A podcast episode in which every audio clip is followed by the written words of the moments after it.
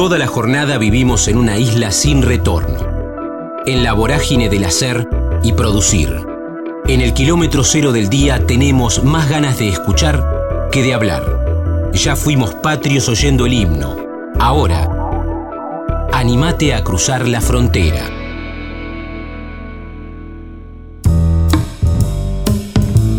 Silvio Soldán, feliz domingo, grandes valores del tango, el método tangalanga, matinata en radio, locución, actuación, Santa Fe, telequino, vigencia, nostalgia y presente. Estamos en la frontera, aquí en el aire de Radio Universidad, en AM 1390, hacia la provincia de Buenos Aires. También estamos hacia todo el mundo a través de la web en el www.radiouniversidad.unlp.edu.ar porque sentimos la radio. Y creo que si decimos sentimos la radio, uno tiene que vincular este medio, la radio, indivisible con el tango, nuestra gran música popular en la Argentina y hacia el mundo, y si uno dice radio, tango, grandes valores del tango, convertido resignificado eso en un espectáculo teatral que ustedes van a poder disfrutar el próximo domingo 30 de abril en la ciudad de La Plata, en la sala por antonomasia que tenemos, que es el Coliseo Podestá. Diego Romay presenta grandes valores del tango. La conducción la va a hacer el gigante Silvio Soldán, orquestas y cantantes en vivo, pero Silvio nos regala un rato para charlar aquí en el aire de universidades. Silvio, un gustazo, Damián, aquí en AM 1390. ¿Cómo andás? Muchas gracias, Damián, mucho gusto, encantado de conocerte. Sí, sí, la verdad que sí. Eh, aclaremos que Diego Romay es el hijo más chico de Alejandro Romay, y que Alejandro Romay fue el creador de Grandes Valores del Tango.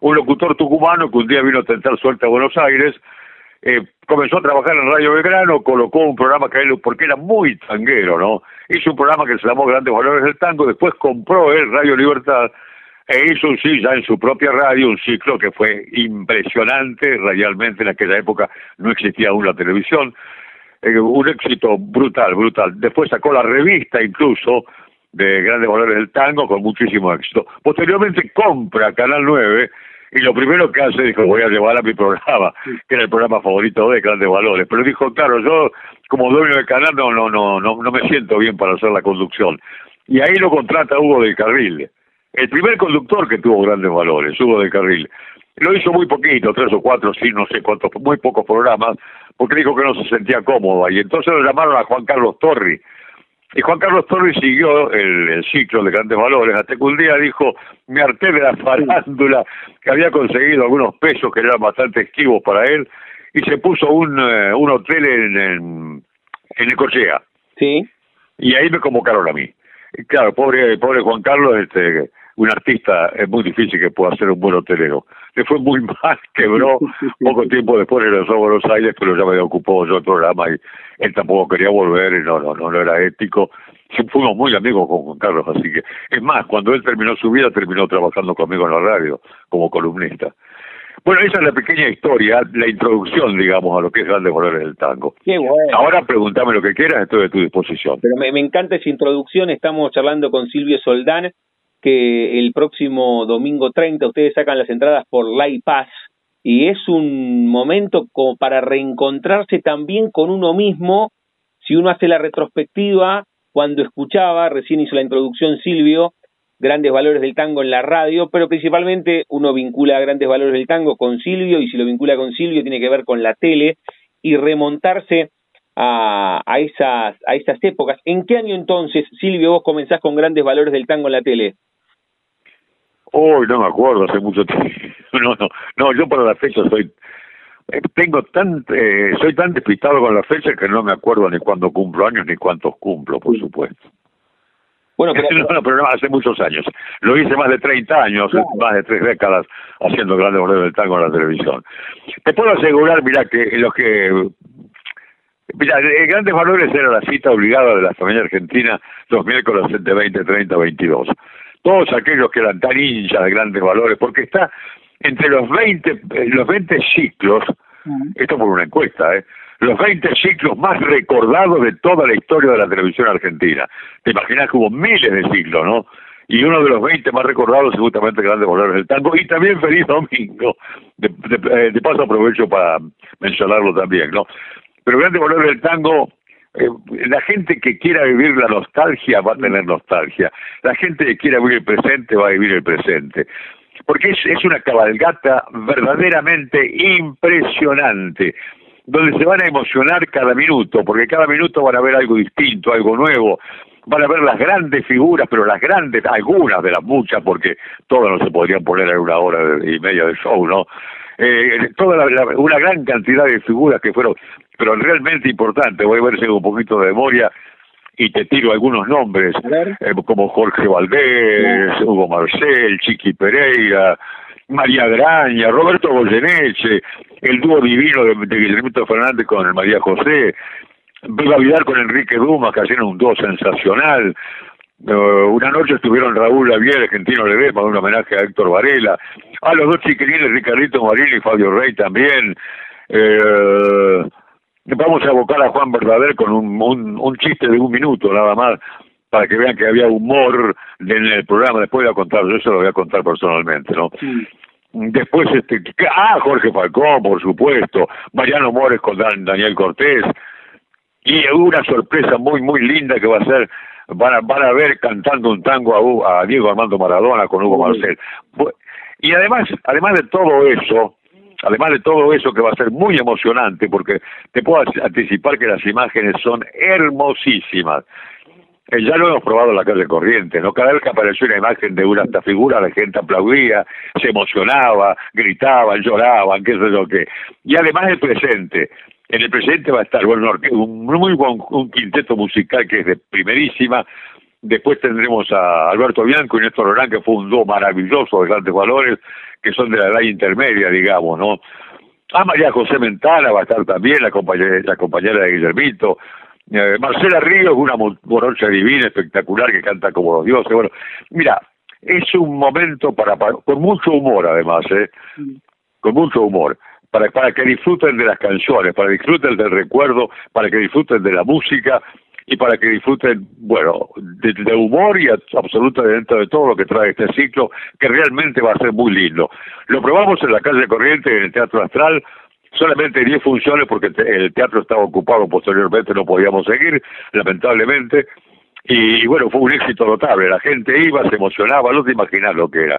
Los aplausos de la gente, el tributo maravilloso del público hacia lo que fue Grandes Valores del Tango realmente yo estoy muy feliz, muy contento, ojalá la gente nos acompañe, y bueno, si nos acompaña lo van a pasar muy, pero muy bien. Y espero que vos estés, Damián, por supuesto. Por supuesto, por supuesto que, que tengo muchas ganas de ir a verte, tengo ganas de ver el, el, el espectáculo conceptual total, pero verte a vos también ahí en la conducción, grandes valores. Bueno, muchas gracias. Diego Romay presenta, recién dijo, dijo Silvio que nos está regalando este rato, que es el hijo el hijo más chico del gran Alejandro Romay, y traen este espectáculo el domingo 30 de abril. Ustedes se meten en Live Pass y pueden disfrutar. Lo que decía Silvio recién, me parece que es un espectáculo, Silvio, y te debe haber pasado en estas 10 funciones que hicieron en la calle Corrientes, que, que muchas personas van en compañía, pero cuando digo en compañía es un espectáculo para ir con el viejo, con el abuelo, es, es, un espectáculo para... Pero va la cantidad de, muchachos jóvenes o chicas jóvenes que iban, y yo traigo a mi mamá, yo traigo a mi abuela, yo traigo, a mi tío, yo traigo a mi abuelo.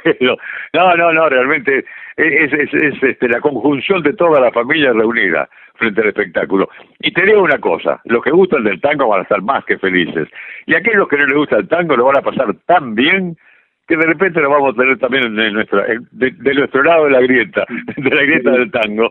Sí, sí, Ahora te voy a preguntar a vos cuándo te, te sedujo el tango, pero antes te pregunto, ¿cómo te llega la propuesta para hacer grandes valores del tango, pero en formato teatral y en este tiempo? Primero en Calle Corrientes y ahora empieza la gira y el próximo domingo 30 van a estar en el Coliseo Podestá, aquí en la ciudad de La Plata. ¿Te llamó directamente Diego porque tenés relación de amistad? No, no, Diego, Diego, se le ocurrió a Diego me llamó, me dice, tengo, ¿tenés ganas de soñar con, me recuerdo la frase que fue especial, me dijo, ¿tenés ganas de soñar conmigo? ¿De qué se trata? A ver si soñamos juntos, le digo. Mira, quiero hacer el teatro grande con él, pero sí, hombre, soñemos juntos, ya empecemos. Y realmente él, consiguió un material maravilloso, que yo pensé que estaba, podía estar perdido ya, ¿no? Pero realmente muy lindo. Vas a, vas a ver vos lo que es, es una cosa que, que te va a... No sé, vos sos un hombre muy joven, pero por lo que escuché recién, parece que el tango te gusta también. Me encanta, me encanta el tango, me, me atraviesa el tango, me interpela el tango, por eso decía, eh, tal vez me tocó otra otra etapa, aunque todo el tiempo el tango, Silvio, la sensación es que está volviendo, que se va un ratito pero vuelve, como oleadas, ¿no? No, porque el tango es así, el tango es una música centenaria, tiene más de 100 años, entonces evoluciona, que eso un día está más abajo, otro día más arriba, de repente, pum, le pega para arriba, de repente tiene un bajón, porque eh, cuando algo muy, muy, muy grande como el tango, con tantos años, hay bajones, desde luego. Pero me parece que en estos momentos hay una recuperación. Y eso lo vamos a ver y comprobar a través de este espectáculo. Ojalá. Qué maravilla. Estamos hablando con Silvio Soldán, viene con su voz en este rato, nos está regalando una charla aquí en Universidad, pero va a venir de cuerpo presente, total, con Diego Robay que presenta orquesta y cantantes en vivo y además nos va a meter en un túnel del tiempo. De eso se trata también este espectáculo Grandes Valores del Tango, con la conducción de Silvio Soldán el próximo domingo 30 de abril. O sea que Diego Romay es un chico muy trabajador y fundamentalmente quiere hacer esto porque él, él quiere hacer como una suerte de homenaje para su papá, para, para el gran Alejandro Romay, ¿no? Qué bueno, qué bueno. Me, me, me, gustó mucho esa frase, ¿no? Tenés ganas de, de, de soñar, con... espectacular. Me, me, ¿qué, qué me encantó, sí, me encantó. Qué mejor propuesta que esa, ¿no, Silvio? Con, con el recorrido que vos tenés con tu currículum frondoso, que alguien te invite a soñar, es espectacular. Ah, es maravilloso, es maravilloso. Mm. Y a soñar con algo así es fantástico también, ¿no? ojo, cuando uno se inicia un espectáculo, nunca sabe lo que va a pasar. Claro. Porque si uno supiera, bueno, haría únicamente éxito, y en la vida hay millones de fracasos en el teatro. Sí. Como pasa en el cine, como pasa en todos lados, que en la televisión, en la radio, en fin. Ahora, ahora eh, nadie tiene el, éxito asegurado. No, no, el éxito quiere buscarlo. haciendo cosas que, bueno, que le gusten a la gente. Creo que esto le gusta mucho a la gente. Ahora que después vayan o no es otra cosa. Pero creo que, que los abuelos le van a pedir a sus nietos, a sus hijos que los acompañen, que los lleven y le van a pasar muy bien ambos, ¿eh? tanto abuelos como nietos o hijos. Te, te iba a preguntar por, por el tango, pero la primera vez que te... A ver, recién, recién me decía, che, la, la verdad que no recuerdo tanto, tengo más ganas de mirar para adelante que para, para atrás, o, o, implícitamente me dijiste, que, que no... Pero, ¿te acordás la primera vez que te subiste vos un escenario haciendo teatro? Porque recién decías, nadie tiene la fórmula, pero porque esto es un... Uy, teatro, haciendo teatro la primera vez hace muchísimos años.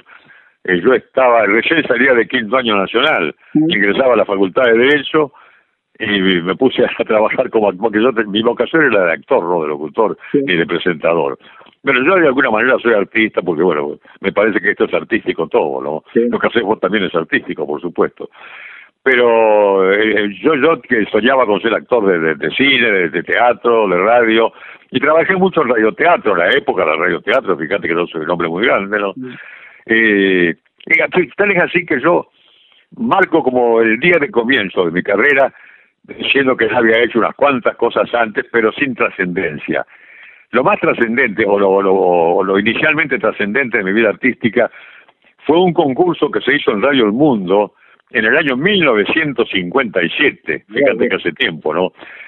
Buscando la pareja radioteatral 1957 en Radio El Mundo. Radio El Mundo era como las BBC de Londres, una radio, que, un edificio que se había hecho, el primer edificio que se hizo únicamente para radio, que todavía existe, el Mapu 555, ¿no? Este, y gané, gané, resulté la, la, revelación. Es decir, eh, salió una pareja radioteatral y una pareja juvenil. Como yo era muy joven, salí, en la pareja, salí ganador de la pareja juvenil, con una chica, Gloria Reines, a la cual le perdí el rastro, que era muy buena actriz también. Eso fue lo primero que hice. Después el teatro, el teatro, bueno, teatro vocacional, por supuesto, ¿no? Hice desde la tía de Carlos, que es un teatro pasatista, hasta, qué sé yo, teatro clásico griego, un poquito de todo, ¿no? Sabes que hablando de, estamos hablando con Silvio Soldán, lo vamos a disfrutar con grandes valores del tango el domingo 30 de abril, 2030, en el Coliseo Podestá, pueden sacar las entradas por Blay Pass. Te iba a decir, y en, algún momento iba a llegar, pero ya que lo pusiste en estos términos, te iba a felicitar porque hace algunas semanas vi aquí en el cine de la Ciudad de La Plata la película El método Tangalanga y te iba a decir, che, lo bien que estás, Silvio, en la película. pero vos sabés, Damián, una cosa, que yo cuando me llamó el, me llamaron el director y el productor para para ofrecerme esto, ¿no? Eh, yo lo tomé un poquito con pinzas. Bueno, déjenme el libro, lo voy a estudiar.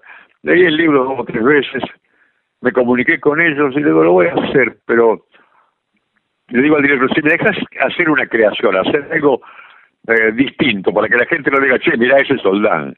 Mm. Entonces se me, se me ocurrió hacer un español y que parece que dio buen resultado porque me han elogiado muchísimo. Y te cuento una cosa que es primicia.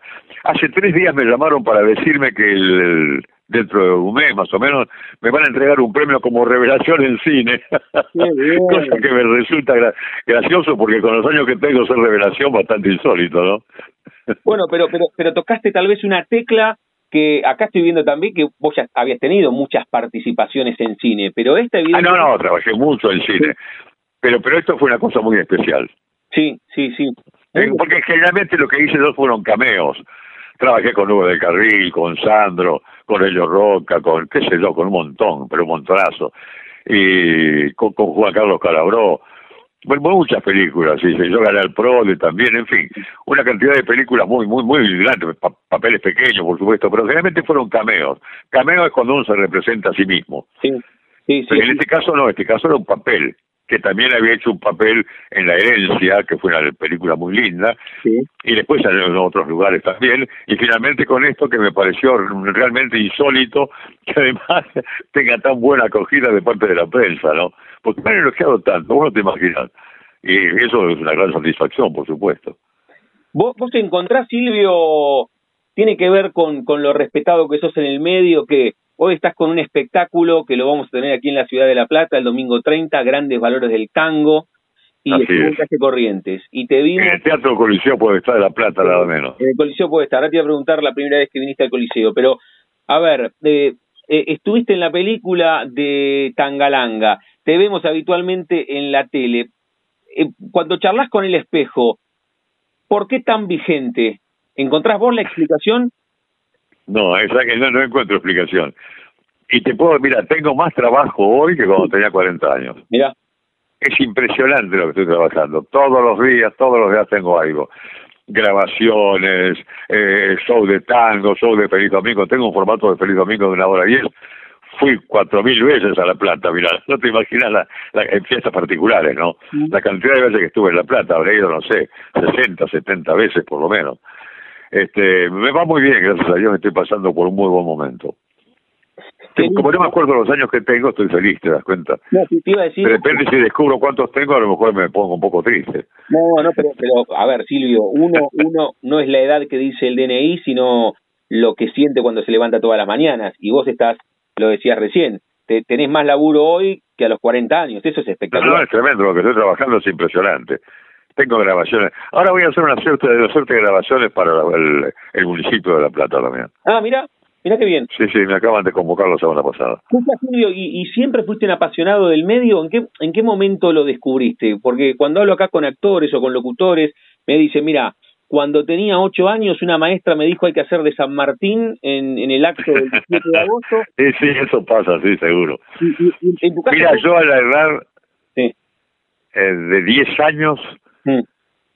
eh, yo soy santafesino. Sí. Mi padre me llevó a mí y a un primo mío, nos llevó a un, a un bar a tomar una, una, una gaseosa de aquella época. Todavía no existía la que hay hoy, no, por supuesto. Y vino un señor que hacía propaganda para un vermut. Entonces iba de mesa en mesa, donde había chicos especialmente, les hacía una caricatura. Eh, mi primo que tenía una cara de vago bárbaro que le gustaba cazar pajaritos lo hizo con una gomera. Y a mí una cosa que, que realmente hoy no salgo de mi asombro, si se va algo premonitorio, no, no, no, no sé. Me hizo frente a un micrófono vestido de frac de levita, una cosa increíble, increíble. Digo, ¿será el, que, el hombre que me descubrió la vocación? ¿Le habré pedido yo un micrófono? No creo, porque si yo conocía muy poco, desde a los 10 años, nada, yo en mi pueblo no había ni radio casi. Qué maravilla, ¿eh? Pero, pero, tenés esa imagen en la cabeza, imagínate lo que, lo que marcó tu vida esa imagen. Sí, sí, sí, totalmente, totalmente. A veces este, la tengo todavía, ¿eh? Mm. esa caricatura la tengo, este, a veces la he mostrado por televisión con mucho asombro, cuando lo hacen porque realmente es muy, muy, muy llamativo. Con Silvio Soldán estamos charlando. Ahora, ahora me vas a contar que me, tiraste el centro y yo no lo cabecié, que vas a, vas a grabar algunas cuestiones con, con la Municipalidad de La Plata, pero me quedó colgado que dijiste, terminé en el Nacional de Buenos Aires y me puse a estudiar Derecho. ¿Estudiaste mucho Derecho? ¿Hiciste algunos años o poco? ¿Cómo, cómo no te entendí? Si, si de Derecho hiciste mucho o, o pocos años. ¿Qué cosa? Derecho, ¿terminaste? Ah, no, no, no, derecho no, no, terminó torcido, ¿no? no, no, es apenas un año y pico nada más. Porque eh, por, por falta de medios económicos, ¿no? No tenía ni para comprar la, las fotocopias del, del, estudio. No, y además me, me, me, metí en el teatro y esas cosas. Claro, que el teatro independiente es peor todo. Yo no tenía un mango, mm. y el teatro independiente tenés que bancarlo, porque no, no, no hay plata ahí tenés que pintar carteles, tenés que salir a la calle, tenés que vender entradas, tenés que limpiar el piso, tenés que hacer de todo y no ves un peso. Por eso llegué a la televisión. Eh, alguien dijo de pasada que yo llegué a la televisión por hambre y un poco de eso hay, ¿eh? Buscando hacer algo para ganar un mango. Porque el, el, radioteatro me pagaba moneda, muy poquito en aquella época. Y además tampoco hacía tantos papeles, hacía papelitos en alguna novela y nada más. Entonces un día conseguí que un amigo me lleve al Canal 7, no había otro en ese momento, y conocí a una, una, una directora, Marta Reguera, que después fue una gran directora. En ese momento era, era directora solamente de avisos comerciales en el Canal 7. Ella representaba una agencia de publicidad que tenía muchos avisos y ella los dirigía. Y un día, un, día me, me, atreví, le hablé, señora, mire, yo, me miró, me dice, mira, pibe, Hmm. Quédate por acá nomás que en cualquier momento te voy a dar algo. Pasaba el día yo en la puerta pasando, paseándome, viste, horas eternas. Este, no iba siquiera al bar de la esquina porque no tenía un banco para tomar el café, así que tenía que estar en la calle. De repente pasa esta mujer, muy nerviosa, apurada siempre, porque era muy, tenía mucho mucho trabajo, hacía muchas cosas, ¿no? Me, me dice, ah, vení, vení, vení, te voy a dar una posibilidad. Sacó un aviso de T-Cris, mira vos me dice, aprendete esto para tal día, ponete la mejor ropa que tengas, que no tenía, este, y venite a, canal a tal hora, sí, sí, sí, presentate, pim pum, decir la puerta que me debes abrir a mí, porque no te van a dejar entrar, sino, vení, pum, pum, entrar. Bueno, efectivamente, fui ese día, había estudiado el aviso, te imaginas cómo, no lo sabía de arriba, abajo, para los costados, que es lo más grave, porque cuando uno más lo sabe, corre el riesgo de equivocarse. Bueno, sin embargo, me presenté y le dije, señora, ah, perfecto, pide, ponete ahí. Dice, mira, que en un momento determinado, eran todos avisos lo que van haciendo, en un momento determinado va, a venir la, cámara hacia vos, se va a prender una luz roja, si vos no la, por los nervios no te das cuenta, como no la ves, que se lo que, va a venir un asistente que va a estar al lado de la cámara y te va a señalar para que empieces. Ella se fue al control, que estaba al fondo de, de lo que fue un estudio de Radio Belgrano, porque el que trajo la televisión al país fue don Jaime Zakirevich, y era dueño de Radio Belgrano, y como trajo la televisión, desalojó de, ese estudio a la radio y puso la televisión.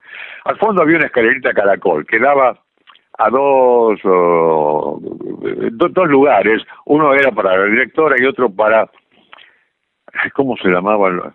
Eh, en una época, sí el, el, director no, no, no, no ponchaba la cámara, esto quiere decir, el director no marcaba la cámara directamente. Decía, atento, cámara 3, que voy con vos, aprieta un botón y ahí sale eh, la cámara, ¿no es cierto? Él tenía que avisar, el, director tenía que avisarle que estaba en el, en el lugarcito de al lado, atención, mandame cámara 3, lo cual era un poquito engorroso, porque siempre es una fracción de segundo que se pierde, ¿no? ¿Y sabés quién hacía ese trabajo? ¿Quién? Alberto Olmedo. Mira vos. sí, fue hermoso. Eso lo comentaba un poco con Alberto cuando ya era famoso y, yo bastante también, este, lo comentábamos y, era motivo de conversación. Bueno, cuando baja de, de, ese de ese lugarcito con la escalerita caracol, yo ansioso esperando que me diga algo la señora, estuviste bien, pibe, lo que sea, ¿no? Y señora, andate. La televisión no es para vos, no te quiero ver nunca más por acá. Me echó. Sí, tenía un carácter muy feo pero me echó con cajas destempladas, una cosa que no me voy a olvidar nunca. Después ya ella dirigía en Canal 9, con Malta Comedia y un montón de cosas más importantes, y yo ya en lo mío estaba ya en, la cresta de la ola, ¿no? Entonces los cruzados por el pasillo, ay, qué vergüenza me da lo que pasé con vos. Me dice, no te preocupes, Marta, vos tenías razón, yo no sirvo para esto. Lo que pasó es que el público se equivocó y me aceptó, querida. ¿Qué querés que le haga?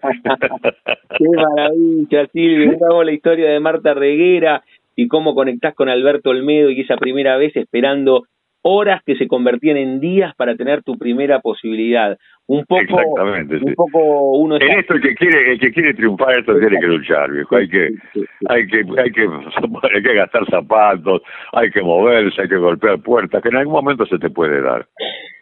no es fácil, pero tampoco es tan difícil. No, no, ni Hay que tener sueño. Yo eh, siempre considero que más allá del talento, lo más importante es la suerte.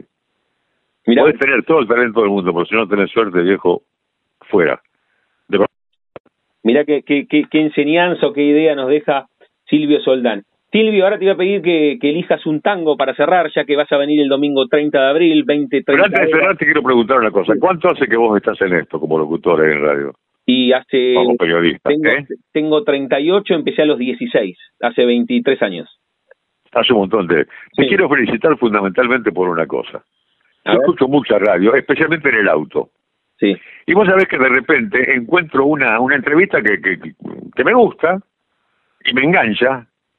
Cuando termina la entrevista, bueno, el locutor o el periodista termina y pasa otra cosa. Y yo me, me quedo sin saber con quién, a quién estoy escuchando. Y he notado que vos, cuatro o cinco veces en esta entrevista, dijiste, estamos hablando con Silvio Soldán. Te felicito, así se hace, Damián.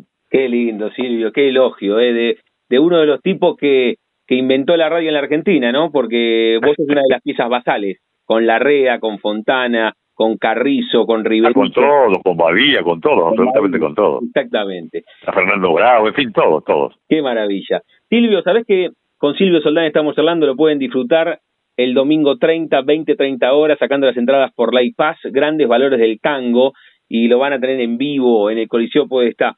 Silvio, te decía en el comienzo que el programa se llama La Frontera y, yo a todos les pregunto si tienen un momento frontera en sus vidas, que no se refiere a un lugar geográfico, sino a un momento rupturista, bisagra, decisivo, que puede ser un viaje, ese momento donde Marta Reguera te dijo, ven y pibe, entra, el, el, primer eh, programa de radio o de televisión que vos sentiste propio, un amor o un desamor o tuviste apendicitis a los ocho y sentiste miedo por primera vez en tu vida. ¿Podés elegir un momento frontera?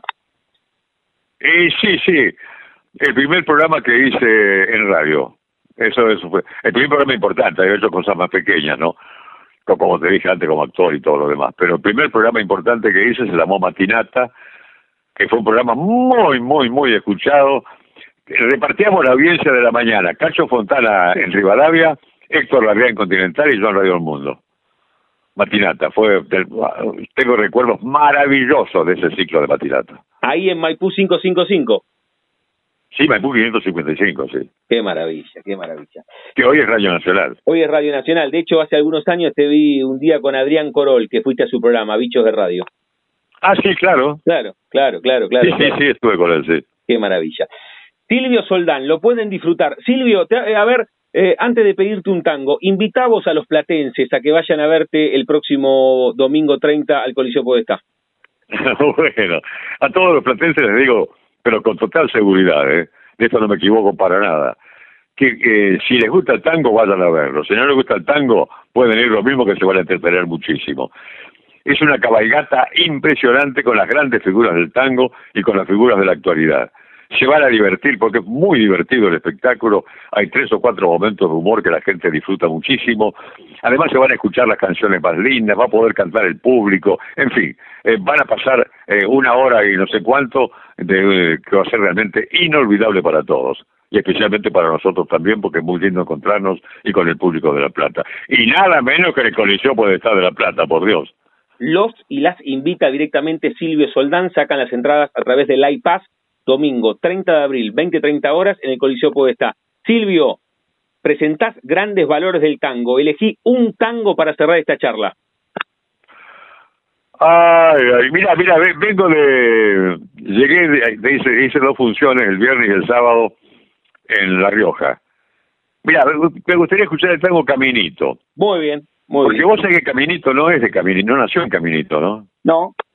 Ah, Caminito nació en un, en un pequeño pueblito que se llama Olta. Era un pueblito, ahora es una ciudad, pero en aquella época era un pueblito. Allá por los años 1920 aproximadamente. Había un, ¿te cuento la historia? ¿Tenés tiempo? Sí, por supuesto. Bueno, Gavino Coria Peñalosa, que es el autor de la letra, era un señor que se encargaba de las cobranzas, eh, de las cobranzas de impuestos en el norte argentino. Santiago del Estero, Catamarca, Jujuy, La Rioja, etcétera. Bueno, cuando hacía esa recorrida para cobrar los impuestos, pasaba por Olta y un día conoció en una suerte de bar, que no era un bar, no sé qué sería en aquella época, ¿no? Eh, un piano, un grupo de gente, y él preguntó, ¿alguien sabe tocar el piano? Y una chica se levantó y dice, yo sé tocar el piano, ¿por qué no tocas algo que es tan lindo? La chica fue y tocó, no sé qué tema habrá tocado, y bueno, y nació una amistad, una relación entre la chica y, y Gabino Coria Peñalosa que además era un muchacho que tenía la costumbre de escribir versos, les gustaba escribir poesía. Se hicieron novios y transitaban un pequeño, que yo fui varias veces al caminito ese, es muy lindo, es muy lindo pero le faltaría hacer infraestructura para que sea una atracción turística, pero es muy lindo. Transitaba por ese caminito una vez, dos veces, cada vez que iba a Volta, e-, era el paseo que tenían ellos. Un día como la familia, la, familia de la chica, la familia más encumbrada de Olta, consideraron que el chico este, que era cobrador de impuestos, no estaba a la altura social que ellos tenían o que creían tener. Entonces, ¿qué hicieron? En aquella época tal vez se podía, hoy sería mucho más difícil porque los chicos se revelan enseguida, ¿no? Este, se, se la llevaron, se la llevaron a Córdoba. Pero se juramentaron con toda la gente del pueblo, cuando llegaba este cobrador, no decirle dónde estaba la chica, María se llamaba. Bueno, el día que va a cobrar ahí, pregunta por su amada María. María no estaba, ya nadie sabe nada, nadie le dice nada. Y se agarra una gran depresión. Entonces va a ese caminito, papel y lápiz en la mano.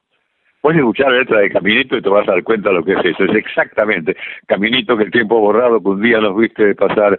Eh, he venido por última vez, he venido a confiar de mi mal. Desde que se fue triste vivo yo, Caminito amigo, yo también me voy. Y se fue efectivamente se fue de, de, ahí, de, de Olta, de, de la cobranza que en el norte, y se vino a vivir a Buenos Aires. Se alojó en una pensión del barrio de La Boca, y ahí conoció a un músico, Juan de Dios Filiberto, nada, nada menos que el autor de, Quejas de Bandoneón, sí. entre tantos temas, ¿no? Y se hicieron amigos, charlando así, bueno, yo escribo poemas, qué sé yo qué. Y Filiberto dice, a ver, dame algún poema, a ver si... Y le expuso música a varios temas de él. Y fíjate una cosa curiosísima, que Filiberto le dijo, che, este poema me gusta mucho, pero no, Caminito no, el, tango es muy macho, dice. Yo no le puedo poner música a un caminito en diminutivo. Poner el camino, no, viejo, esto es un caminito, dijo. Mm. Bueno, discutieron que sí, que no, quedó caminito, por supuesto, y hoy, es el tango junto a la comparsita, son dos temas de tango más escuchados, más grabados y más vendidos en toda la historia argentina, en todo el mundo. ¿eh?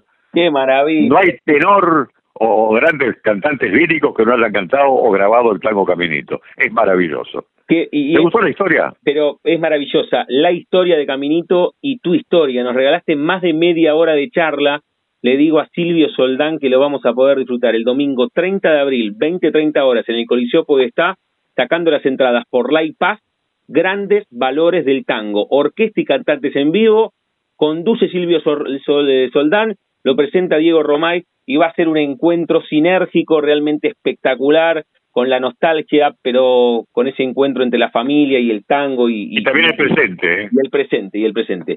Silvio, agradecerte mucho por este rato. Ese domingo 30 te espero y te saludo. ¿Perdón? El domingo te espero y te saludo. Sí, sí, nos reencontramos, por supuesto, el domingo 30, sí, sí, claro. Te mando un abrazo enorme y ahí te voy a saludar en el Coliseo. Un abrazo.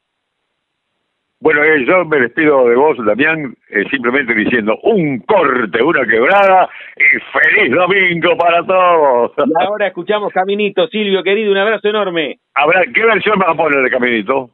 ¿Cómo? Porque la cantaron todos, ¿eh? Ah, elegimos con, ahora, elegimos con quién la ponemos.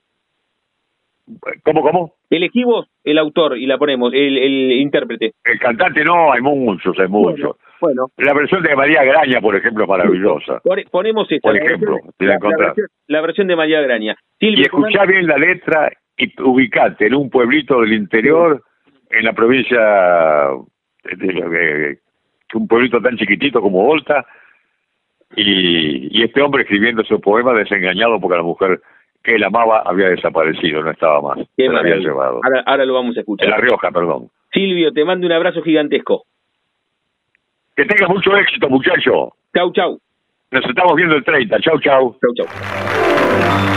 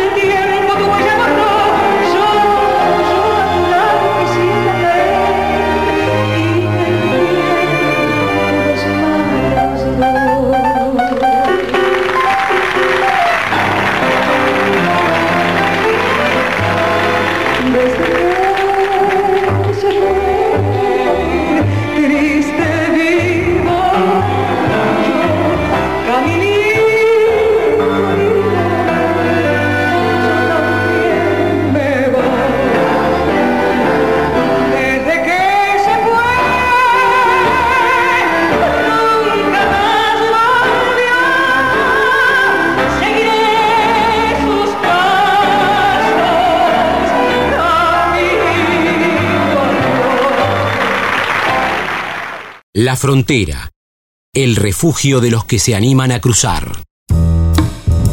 Mariano Docena, actuación y dirección. Severino, jarra de porcelana. Los invertidos y el otro Judas.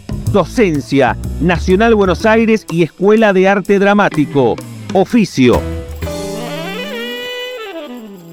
Estamos en la frontera, aquí en el aire de Radio Universidad, en AM 1390, hacia la provincia de Buenos Aires. También estamos hacia todo el mundo a través de la web, en el www.radiouniversidad.unlp.edu.ar, porque sentimos la radio.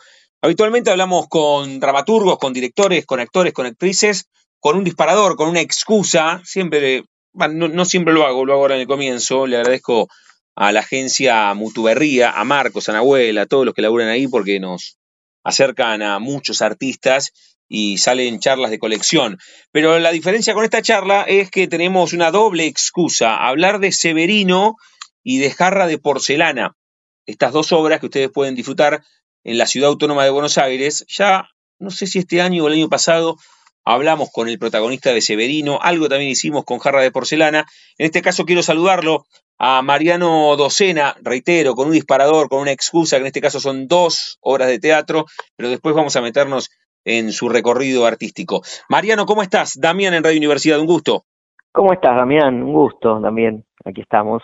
Bueno, ¿cómo, cómo es esto de, de tener eh, eh, online dos obras de, de teatro? Tal, tal vez estemos hablando de estas dos y, te- y tengas otras por el camino también. bueno, por ahora estamos con estas dos en cartel, que bueno, que de ambas es la segunda temporada, eh, y bueno, dos unipersonales, así que hay muchas coincidencias, dos autores nacionales, eh, bueno, la verdad que dos viajes también muy, muy distintos, pero muy interesantes ambos. Bueno, ahora, ahora vamos a intentar Sí. ordenar y, y hablar de, de ambas. Eh, ¿Es, es em, casualidad o causalidad que estés en cartel con dos unipersonales o en el recorrido de tu vida te ha gustado eh, trabajar también con, con estas obras? No, fue más que nada causal, porque a veces debe ser que hay que trabajar algo con, con, con lo unipersonal. con- este, me encanta, me encanta trabajar con, con ese instrumento que es solo un actor. En el caso de Severino hay un, también un abandoneonista en escena, que es un contrapunto muy interesante también para la palabra. Eh, entonces, bueno, es eh, Severino es un unipersonal, pero bueno, hay también otro cuerpo y un, y un instrumento también hay en, en escena eh, que juega muy, muy, muy bellamente, la verdad. Bueno, Y- ya que, ya que comenzamos, va- vamos porque sí, sí. eh, hab- habitualmente nos, nos metemos en una hora y después hacemos el recorrido, pero acá para, Claro. para hablar de las, de las dos me parece que, que vale. El año pasado hablé con Juan Manuel Correa y cada, Sí, cada foto que veo, cada cuestión artística de Severino me parece espectacular. Así que ya Mm. que comenzaste con esto, digo que se puede disfrutar de Severino esta segunda temporada los viernes 22.30 en el Centro Cultural de la Cooperación, Avenida Corrientes 1543. Sacan las entradas por alternativa teatral. ¿Y qué nos cuenta el director Mariano Docena de Severino? Bueno, es un texto que escribió Gabriel Rodríguez Molina, que es un poeta muy joven, eh, argentino, de La Plata, eh, y que, bueno, cuenta los últimos momentos de Severino Di Giovanni, el anarquista, antes de ser ejecutado. Que él, bueno, vivió en Buenos Aires, en la época de Uriburu, eh, y bueno, eh, esta pelea por sus ideales lo lleva a la pena de muerte, ¿no? Y Mm. bueno, fue un- una pena de muerte con escarnio público, porque fue un- fue, digamos, un espectáculo para, para, para la sociedad, ¿no? Casi como un reality sería hoy, ¿no? Una cosa Mm. así. Eh, y con algo muy, muy terrible.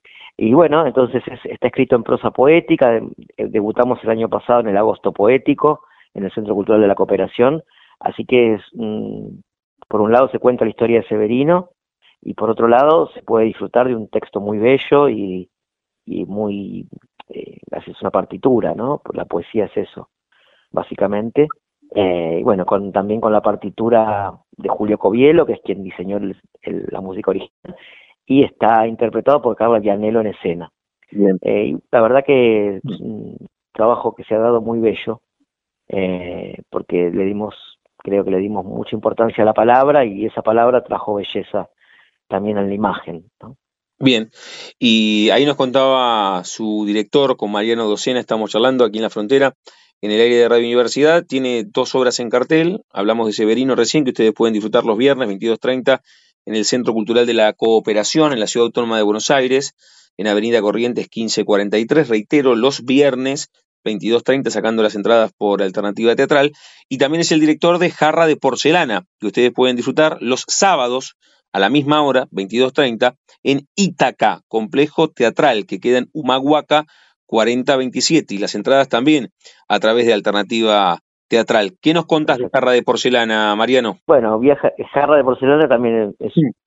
es un viaje muy disruptivo, totalmente corrido de quizás cualquier historia lineal que se pueda contar de principio a fin, porque aborda la, la historia de un José, que es, el protagonista, que aparentemente acaba de asesinar a alguien, y es todo ese viaje de, de, de locura que tiene ante esto, y también la idea de la ficción y la realidad, porque él escribió una novela, este personaje, en la cual él cree que es el personaje de esa novela, pero a la vez también se siente que está actuando, o sea que es un trabajo de desdoblamiento que hace el actor entre la historia que plantea Florencia Aroldi, su autora, y lo que está sucediendo en escena, ¿no? Es hay que verlo. Las Sí. palabras quizás acá sobran porque es un espectáculo muy visual eh, y con mucha, mucha, mucha importancia de cómo está planteado el espacio, es una especie de monoambiente que es- aparentemente es el departamento de José, pero a la vez es como una pecera donde este personaje está siendo visto como si fuera una cámara Gesell, Mm. eh, y bueno, la escenografía de Nicolás Nani, iluminación de Claudio del Bianco, eh, y bueno, es sobre la novela Rotos de Pel Chabeller, en el cual Florencia Lolli hizo una adaptación, extrajo un personaje, y ese es el personaje que vamos a, a visitar, ¿no? Bien, estamos hablando con Mariano Docena, reitero, es el director de Severino y de Jarra de Porcelana. Ustedes a Severino, esta obra, este unipersonal, los dos son unipersonales, los pueden disfrutar en el Centro Cultural de la Cooperación, Avenida Corrientes Ujú. 1543, reitero, viernes 22.30, y Jarra de Porcelana en el Ítaca Complejo Teatral, los sábados 22.30, Humahuaca 4027, los dos espectáculos en la Ciudad Autónoma de Buenos Aires, en la capital de la Argentina y una de las capitales teatrales del mundo, sacando las entradas a través de alternativa teatral.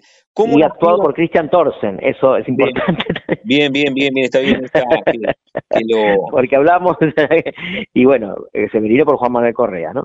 Bien, bien, bien. Sí, sí, con, con Cristian no, no charlé, así que en algún momento vamos a charlar. ¿Cómo no? Sobre- Claro, claro que sí. sobre jarra de porcelana. ¿Cómo nacieron estas? Recién te preguntaba si era una casualidad o una causalidad el tema de dirigir unipersonales, que en este caso en Ujú. simultáneo tenés estos dos unipersonales. ¿Cómo nacieron las direcciones individualmente de cada una de estas obras? Sí. Te, llega el texto, te seduce, empezás a maquetar en tu cabeza escenografías, eh, correcciones, pensás en Claro. un actor. ¿Cómo, cómo nacieron? Sí. Bueno, en este caso ambos, ambas propuestas vinieron de la mano del actor en, en ambas en ambas situaciones y obviamente al, al actor traer el material también venían de la mano el autor, la autora y bueno todo el viaje de cada bastante similar el- la llegada de, de, de ambos materiales. No es ambos no son materiales que yo elegí previamente como a veces sucede y a partir de ahí uno empieza a buscar el actor, sino que en este caso los actores eh, me, me traen la propuesta y la verdad que eh, Juan Manuel no habíamos trabajado nunca como, como nunca lo había dirigido, pero bueno, tenía muchas ganas de, de- de trabajar con él y él también conmigo y con Cristian ya habíamos trabajado en otra obra anterior, nos conocíamos ese- esa situación y eh, bueno, nos, nos gustaba trabajar y bueno, a Cristian también le llega esta propuesta y me, acer- me la acerca. Sí. Así que ambas propuestas no fueron llegaron de la mano del actor.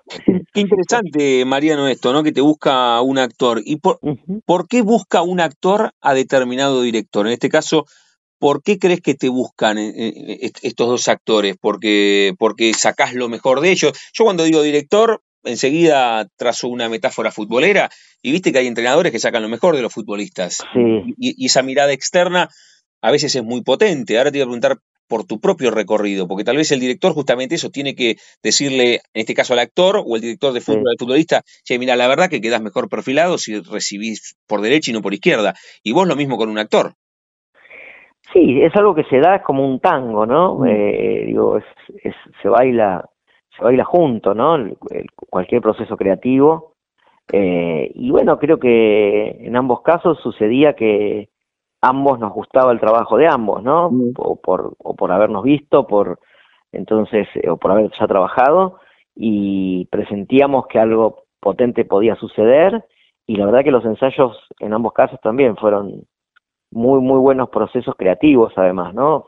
Fluyeron lo más bien, eh, casi que no nos dimos cuenta cómo lo hicimos, eh, había mucho humor en ambos casos, quizás no en Severino había humor en la obra, pero en el proceso, ¿no? Y fue muy relajado, muy, muy, muy relajado ambos, ambos, ambos viajes, y la verdad que es cuando, también cuando la creatividad puede fluir también, ¿no? Bien, bien, cuando no bien. hay, no hay ningún tipo de presión, ni nos encontrábamos a jugar. Y a partir de ahí, lo que iba sucediendo casi que quedaba. No, no, fue, no fueron procesos muy largos de trabajo, fueron, en ambos casos fueron dos meses o tres meses, pero fueron lo, lo esencial para que sucediera. Bien. O bueno, o con lo que nos quedamos conformes, ¿no? Estamos charlando con Mariano Docena, que es el director de Severino y Jarra de Porcelana. A Severino pueden ver esta obra en el Centro Cultural de la Cooperación, Avenida Corrientes 1543, los viernes 22.30, sacando las entradas por Alternativa Teatral. Y también sacando las entradas por Alternativa Teatral, se pueden encontrar con Jarra de Porcelana en el Ítaca Complejo Teatral, Humahuaca 4027. Ahora en el final vamos a volver con Mariano a hablar de estas obras. Quiero meterme un poco, Mariano, si tenés un ratito, en, en tu propio recorrido artístico. ¿Cuál es la, la primera fotografía mental, Mariano, que te linkea a este universo de dirección, de actuación, de dramaturgia, qué sé yo, tres o cuatro años delante de un espejo, o cuando tenías diez, la maestra dijo hay que hacer de Belgrano en el colegio, Claro. la mano, te subiste Y, al sí. escenario y, y algo, y, y pasó algo mágico adentro tuyo. ¿Cómo fue? Y sí, fue así, básicamente en el colegio primario, Mm. se abrían distintos talleres extracurriculares o que había que, que hacer, elegir, no, no me acuerdo cómo era la, la- la cuestión, y apareció entre varios la palabra teatro, Mm. eh, me acuerdo que lo pusieron en un pizarrón distintas opciones, y como la verdad que el colegio no me gustaba, todo medio me aterraba del colegio, no, no- nada, nada, nada, me, era medio una tortura, eh, entonces apareció teatro y dije, bueno, teatro me parece que es algo que me puede gustar. Y, bueno, ahí fue que, que empecé en el colegio, con un Mm. profesor se llama Miguel Cardela, y bueno, a partir de ahí no, nunca más, bueno, me encantó, sentí esa sensación, dije, esto es acá, no sé, era muy chico, tendría, no sé, 10, 11 años, ¿Eso fue, 12. ¿Eso fue en Buenos Aires o sos de otro lugar, Mariano? En provincia de Buenos Aires, en Aedo, en el Colegio Maús. Sí. Eh, y bueno, después seguí estudiando en el colegio y bueno, después comencé a estudiar en ya en particularmente en, en- en Palomar, en el, el Teatro del Baldío. eh, y bueno, eso definió un poco ahí ya sí, claramente empecé a sentir que era lo que yo quería hacer o hacer. Sí. eh, y bueno, se organizó la vida, básicamente, y, y bueno, agradezco haber, digo, si algo que le agradezco al colegio es que haya habido teatro en ese momento. Sí. ¿Nunca, ¿Nunca cortaste desde las clases con Miguel Cardela en el colegio primario No, hasta, nunca hasta- más, Nunca. nunca, nunca. Bueno, al principio eran solo clases, ¿no? Obviamente, pero después fue lo que, no, no recuerdo haber algo con tanta constancia, ¿no? En, en- Sí. en relación a eso y la, eh, una pasión que se despertó que hacía que todo el otro fuera relativo, ¿no? Faltaba mucho, faltaba el colegio secundario, pero ya era todo medio, lo único que me interesaba eran las clases de teatro en el colegio, o cuando era por fuera, era ir afuera, ¿no? Ir al, en este caso, al, a donde estaba estudiando. Sí. Y, y, y el artista que vos sos, con, ¿con quién convive o a quién le ganó? Cuando digo con quién convive, vos comenzaste con las clases de teatro en el primario, después fuiste a diferentes Sí. talleres, después te profesionalizaste, pero tal vez cuando tenías 17, 18 dijiste, no sé, al mismo tiempo, por la propia incertidumbre que genera el arte, que Sí, eh, acá, acá también estamos para desmitificar esto porque lo peor Sí. que puede pasar es que estudies siete años medicina sin que te guste y que quieras tocar Sí, la guitarra, claro. ¿no? Pero, pero tal vez tenías eh, esas, esas voces internas que te decían, eh, Mariano, vas a poder laburar de la actuación, de la dirección, sí, y te pusiste a estudiar eh, sociología.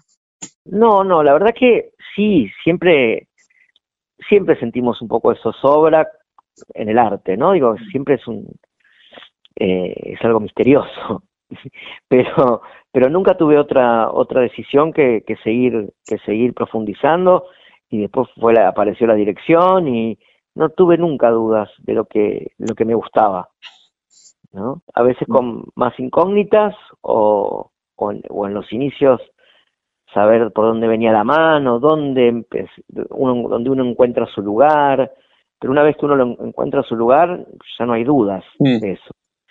Eh, puede ir mejor, peor, no sé, pero es esta. Para mí no, no, no, no tuvo dudas.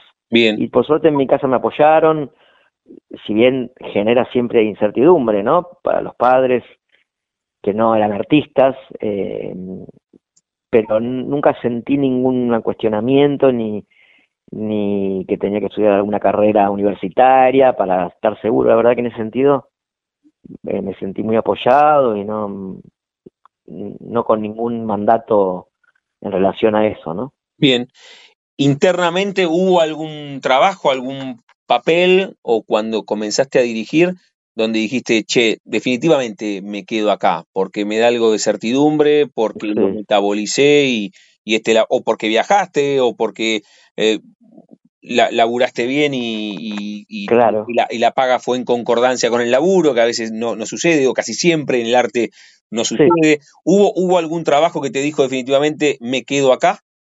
Bueno, especialmente recuerdo los primeros trabajos de dirección, Mm. eh, no sé, El tiempo y los Conway, de Pritzley, la música de Margarit Duras, eh, Los Invertidos, fueron como experiencias que si bien no tenía casi experiencia, muy poquita, de una o dos obras anteriores, eh, me sentía muy seguro y muy como cómodo, eh, dirigiendo grupos, grupos grandes de trabajo. Bueno, también lo que influyó mucho es que también empecé a dar clases, ¿no? También la docencia creo que también empezó a forjar también al director y a, y a también a sentirme que era un lugar donde yo me sentía seguro y que no, no, no quería hacer otra cosa eh, que también que dar clases, ¿no? Eso también me, me empezó a como a también a ubicar en un lugar de, de retroalimentación con la dirección, quizás. Sí. Y con Mariano Docena estamos hablando con, con un doble disparador, que es el director de Severino y Jarra de Porcelana. A Severino la pueden ver los viernes en el Centro Cultural de la Cooperación, Avenida Corrientes 1543, ambas en la Ciudad Autónoma de Buenos Aires. Los viernes 22.30 sacando las entradas por Alternativa Teatral, son dos unipersonales, y también Jarra de Porcelana los sábados a las 10 y media de la noche en el Ítaca Complejo Teatral, Humahuaca 4027.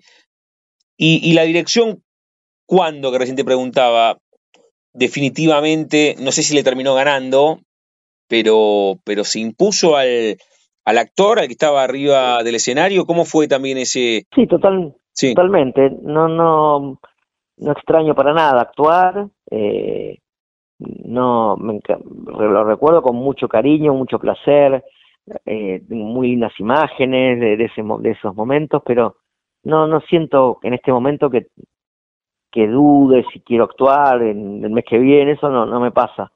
Eh, disfruto mucho ver actores trabajar. en, en tu caso no, no, no convivieron, no es que eh, podías estar en una obra los viernes actuando y los sábados dirigiendo. En tu caso, tuviste que desprenderte del actor para que na- naciese 100% el, el director. En algún pri- al principio un poco sí, por ahí coincidió, pero después no lo sentí, es algo que sucedió sin darme yo cuenta, no es que sentí que bueno, entonces dejo la actuación o que ay como sino que se dio naturalmente y en un momento me di cuenta que hacía años que no actuaba, pero no no lo sentí como algo que yo tenía que dejar o que cierta sí, no no no no, se dio solo y en un momento dije como si le hubiera perdido el sentido actuar, como que no le, ya no le encontraba un sentido de ser, de hacer de otro, esas cosas que en un momento quizás, ¿no? Que el actor es eso, ¿no? También encuentra un sentido a hacer de otro y a la ficción y a... No me dio más ganas de hacer otros personajes, eso me pasó. Bien. Quizás me vuelvo algún día, no lo, no, no lo, no lo descarto, pero en este momento no, no, no, no me siento de, quizás de motorizar un trabajo donde yo actúe, la verdad que no. Bien, bien, bien, bien, está bueno, está bueno como lo cuenta, su propia historia. Mariano Docena, reitero, ahora en el final le vamos a pedir que vuelva a invitarnos los viernes a ver Severino y los sábados Jarra de, de Porcelana. Siempre pregunto de dónde venimos y hacia dónde vamos en cuanto a obras. Estas dos obras van por las segundas temporadas. ¿Vamos rumbo? ¿Estás 100% acá? O, o los directores también? O, o los dramaturgos o los actores? Habitualmente cuando hablo con ustedes me dicen, bueno, capaz que estoy mirando lo que viene. Eh, ¿Estás mirando lo que viene para este año o para el año que viene? Al mismo tiempo de estas dos obras, ¿estás planificando Sí. otras? Sí, siempre está bueno leer y empezar a ver qué materiales.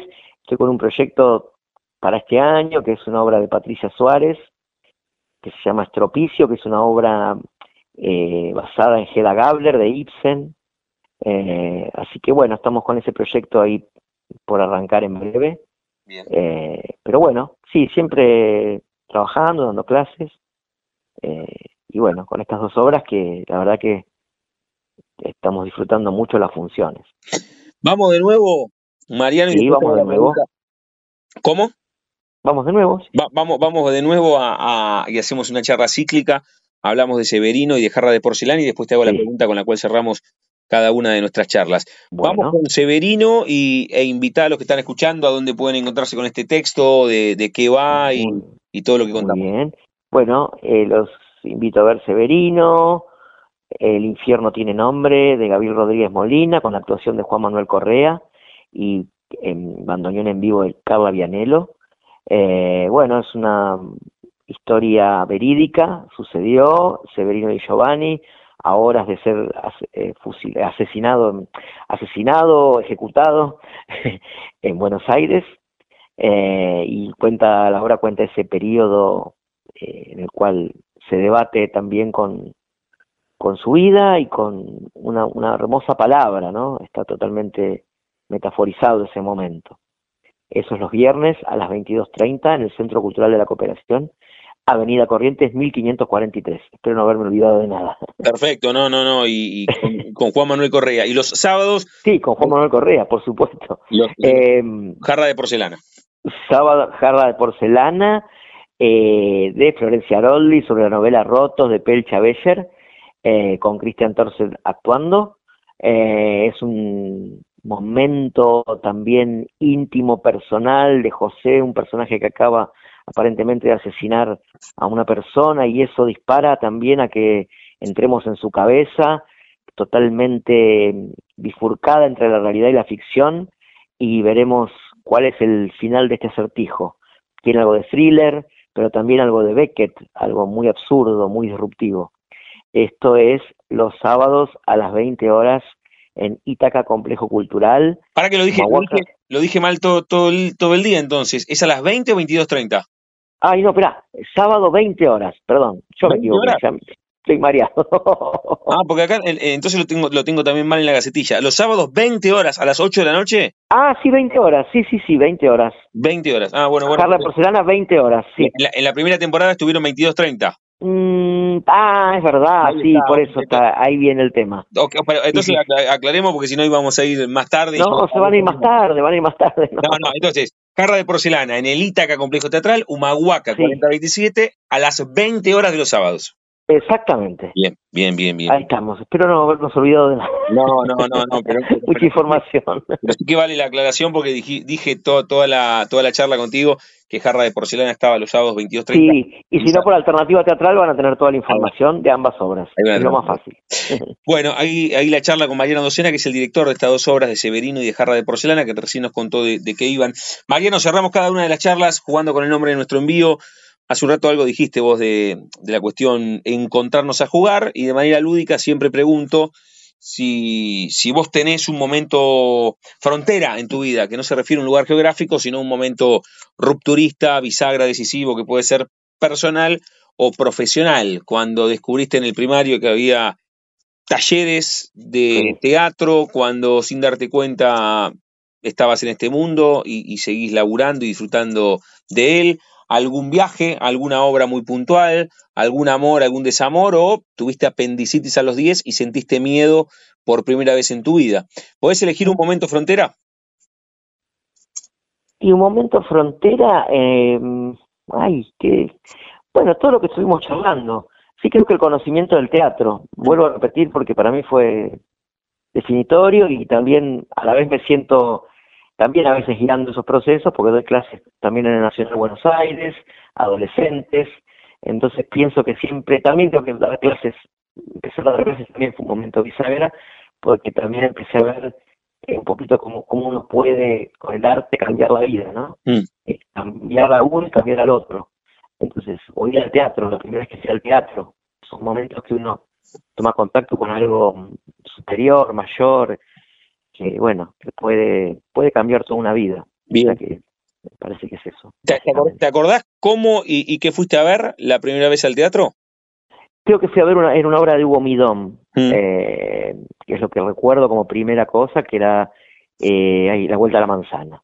Eh, y sí, tuve una, una sensación muy rara. ¿Qué son estas personas haciendo esto, no? Y bueno, y recuerdo también que también cuando estaba en la primaria, y así tenía la, quería ser grande para ir al teatro solo, esa era también un, una misión objetivo.